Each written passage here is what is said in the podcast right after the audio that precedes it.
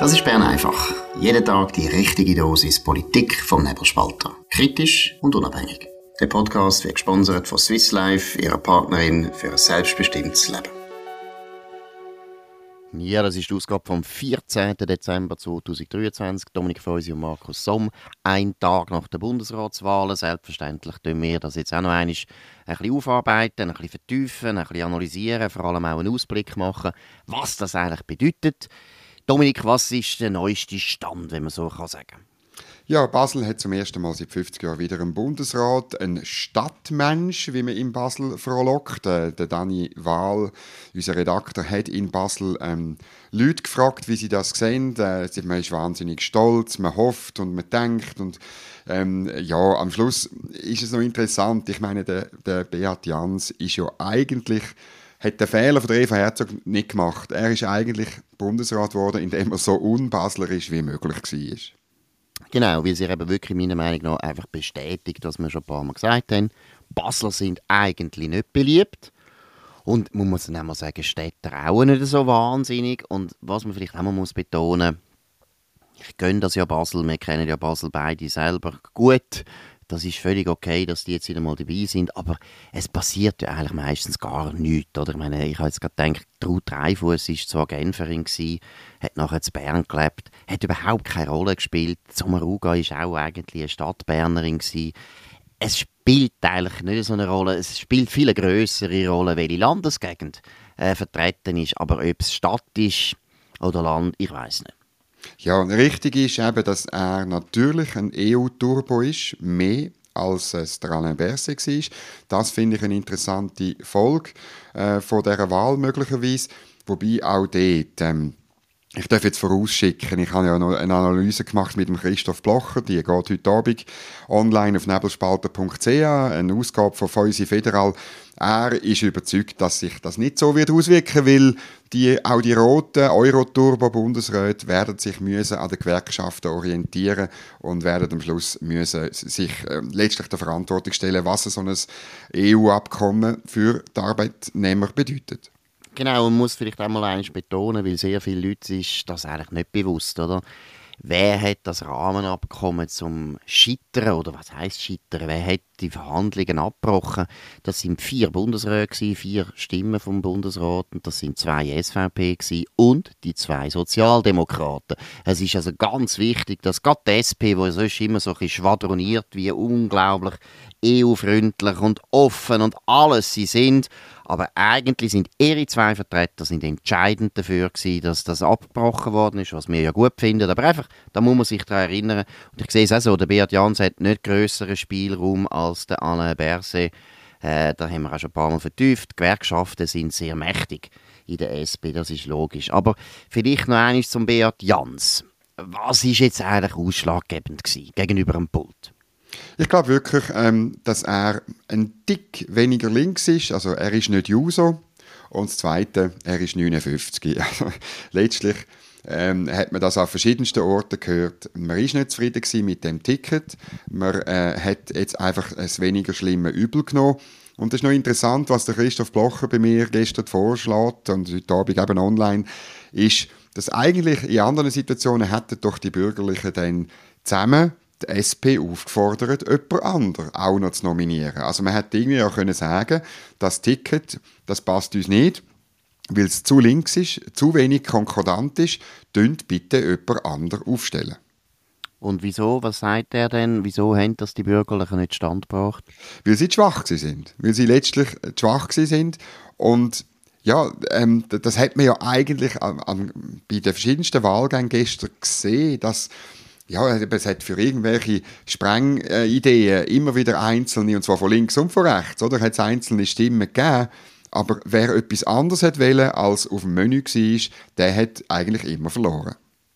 Genau, und ich glaube, es spielt aber auch eine Rolle, dass natürlich FDP und Mitte auch schwer, schwer haben können kooperieren jetzt, wie sie natürlich sich gegenseitig belauert haben wegen Gassis Abwahl oder nicht Abwahl, das hat sicher auch eine Rolle gespielt. Und was ich auch noch glaube, ist wichtig, die SVP ist zum Beispiel, was der Daniel Josic betrifft, eben auch gespalten gewesen. Es ist nicht so gewesen, dass da die helle Begeisterung da gewesen wäre. Gewisse Leute schon, aber auch viele Leute, gerade zum Beispiel Christoph Blocher, ist nicht Fan von Daniel Josic. Das hat sicher auch eine Rolle gespielt.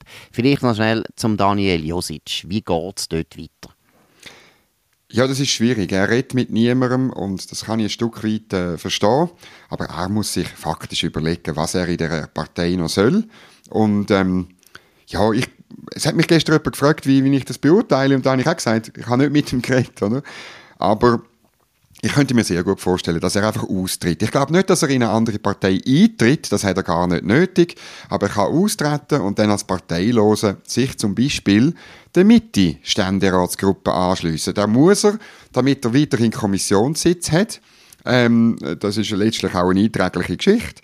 Und das Historische oder ja, das Ironische an dieser Geschichte wäre, dass ähm, der Daniel Josic irgendwie zurück zu seinen Wurzeln kam. Er ist im CVP-Milieu groß geworden, in einer sehr konservativen St. Galler Studentenverbindung.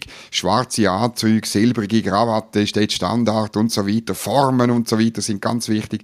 Und er ist dann erst später, zuerst zu den Grünen, dann zu der SP, dann eine steile politische Karriere. Und es, ja, ich sage es jetzt mal so, es käme zusammen, was eigentlich schon länger zusammengehört.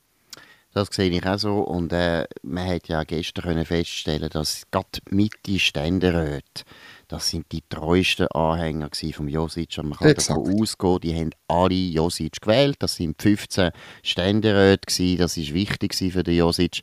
Also ich glaube auch, das dunkelt mich sehr, sehr wahrscheinlich. Und wenn man die ganze Körpersprache angeschaut hat von Daniel Josic, das ist, also da ist einfach das Tischtuch ist verschnitten mit seiner Partei. Der hat gar nichts mehr, habe ich das Gefühl, gehabt, übrig für die Partei. Und sie haben ihn ja auch wirklich eigentlich miserabel, miserabel abgestraft dafür, dass er einfach ehrgeizig ist, wie alle anderen auch. Der mhm. Jon Pult ist, glaube ich, auch ziemlich ehrgeizig, wenn er mit 39 das Gefühl hat, ich könnte jetzt schon mal Generalsekretär von der UNO werden. Aber das wirft man ihm dann nicht vor weil er sich einfach schön, brav, sklavisch alle Regeln gehalten hat. Und der Daniel Josic hat den Fehler gemacht, dass er einmal ein bisschen freier denkt hat und man nachher kann sagen, du bist ganz ehrgeizig.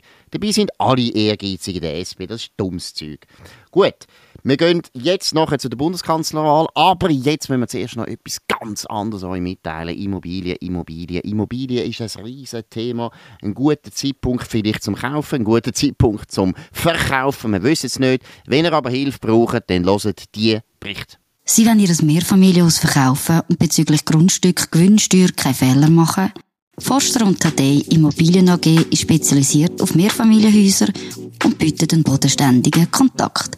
Mehr Infos unter www.forster-tadei.ch ja gut, ich glaube gestern, meiner Meinung nach, fast die größere Sensation, weil alles andere ist ja irgendwie dann gleich wieder so rausgekommen, wie man es gedacht hat. Aber gut, Bundeskanzlerwahl würde ich ansprechen. Auch dort ist in dem Sinne nicht eine Überraschung, aber es ist natürlich schon starker Tobak, der da gelaufen ist. Ja, eben, es ist, äh, wir haben es gestern schon erwähnt, es ist eine Machtdemonstration von Mitte links, von dem Block, den es äh, eigentlich gar nicht gibt. Man könnte jetzt statt Bürgerblock, oder könnte man sagen, ist das der Linksallianzblock oder so irgendwie, der, oder der Anti-Bürgerblock. Ja, der kommunistische Block. genau. Kommunistische Block. Oder, ich meine, man muss schon sehen, was da passiert ist. Ich, wirklich nichts gegen Qualifikationen von Victor Rossi, oder? Aber äh, wir haben jetzt einen Bundeskanzler, ähm, wo eigentlich so ein bisschen äh, die wichtigste Dienststelle vom Bundesrat ist, von einer Partei, die die Wahlen verloren hat, wo ähm, noch elf Sitze in der Bundesversammlung hat, wo es erst seit äh, gut 20 Jahren gibt. Oder? Und übergangen hat man die größte Partei äh, von der Schweiz, wo äh, eigentlich seit äh, 20 Jahren Wahlen gewinnt und wo vier oder fünf Mal schon angetreten ist und übergangen ist und wo genauso Leute äh, präsentiert hat, sogar noch eine Auswahl von zwei, wo beide qualifiziert sind für diesen Job und das ist schon ähm, ein besonderer Vorgang, wo vor allem im schweren Kontrast steht zu diesen Bekenntnissen, wo wir äh, zuerst anderthalb Stunden, vom 8 bis um halb 10 haben müssen anhören, zu Konkordanz, zu Pragmatismus, zu Kompromisssuche, zu Zusammenarbeit, oder? Und, äh, und gegen aufeinander zugehen und so weiter. Das ist schon sehr, sehr scharf gewesen. Und kaum ist die Wahl durch gewesen, oder? Hat man wieder von dem geredet. Es ist dann in der Vereidigung und so weiter ist wieder um Konkordanz gegangen und um äh, schweizerische Tugenden, dass man aufeinander zugeht und so weiter. Das ist so eine lustige ähm, Koinzidenz, meiner Ansicht nach. Genau, man kann es also noch deutlicher sagen, ich finde, also die SP ist schon unendlich verlogen.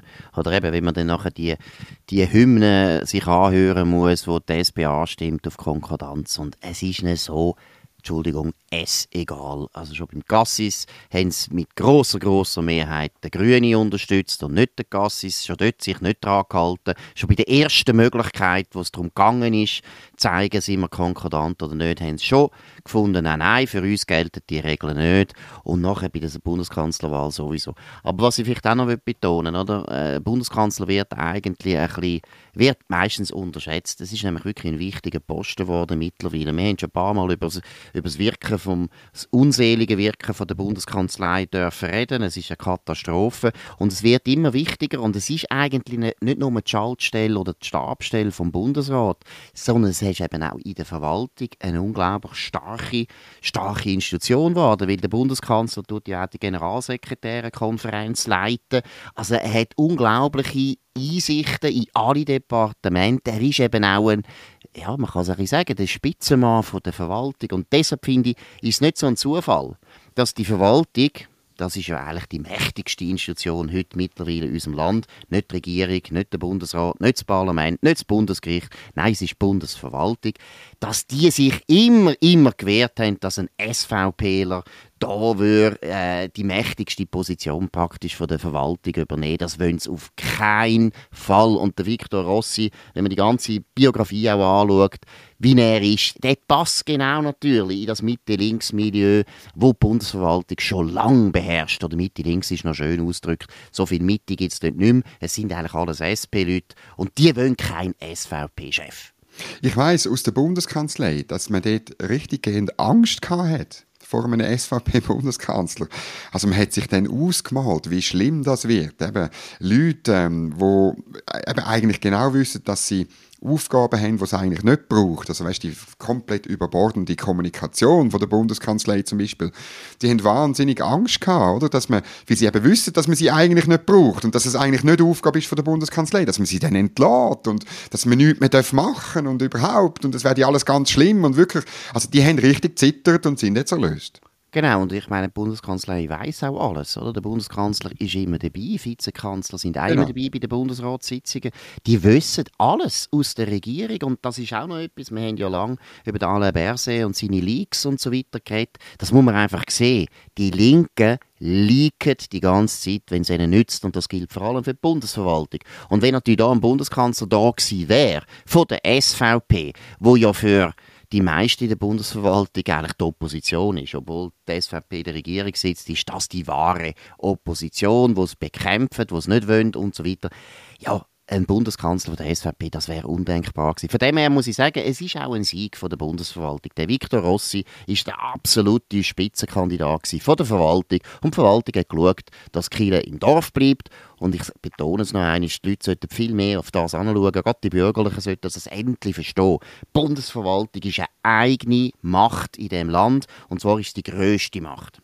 Wir müssen noch meiner Ansicht nach über die Narrativ reden, die jetzt prägt werden. Weil nach der Bundesratswahl ist immer vor der Bundesratswahl. Und das finde ich schon äh, wahnsinnig interessant, oder wie es die SP schafft, folgendes Narrativ so ein bisschen zu bringen. Ähm, die SVP Hegi äh, den Gassis äh, probiert abzuschiessen, oder? Also das ist auch gestern bei SRF gross gebracht worden. Und dann hat man auch noch ein zweites Mal Konkordanz verletzt, indem man den Josic unterstützt hat, oder? Und äh, ja, und bei der Bundeskanzlerwahl, über die redet man dann gar nicht, was da was de passiert ist. Das ist wirklich das Narrativ von der SP, das zieht sich auch durch einige Medienberichterstattungen durch, oder? Und das ist schon noch beeindruckend, weil da geht es natürlich darum, den Boden zu legen. Einerseits für die nächste Wahl, wenn die SVP äh, kommt mit Kandidaten, dann kann man sagen, ja, also ihr habt ja den Gassi abgeschossen, jetzt tun wir euch ein Ticket und der Josic auch noch, euch ein Ticket tun wir also nicht respektieren.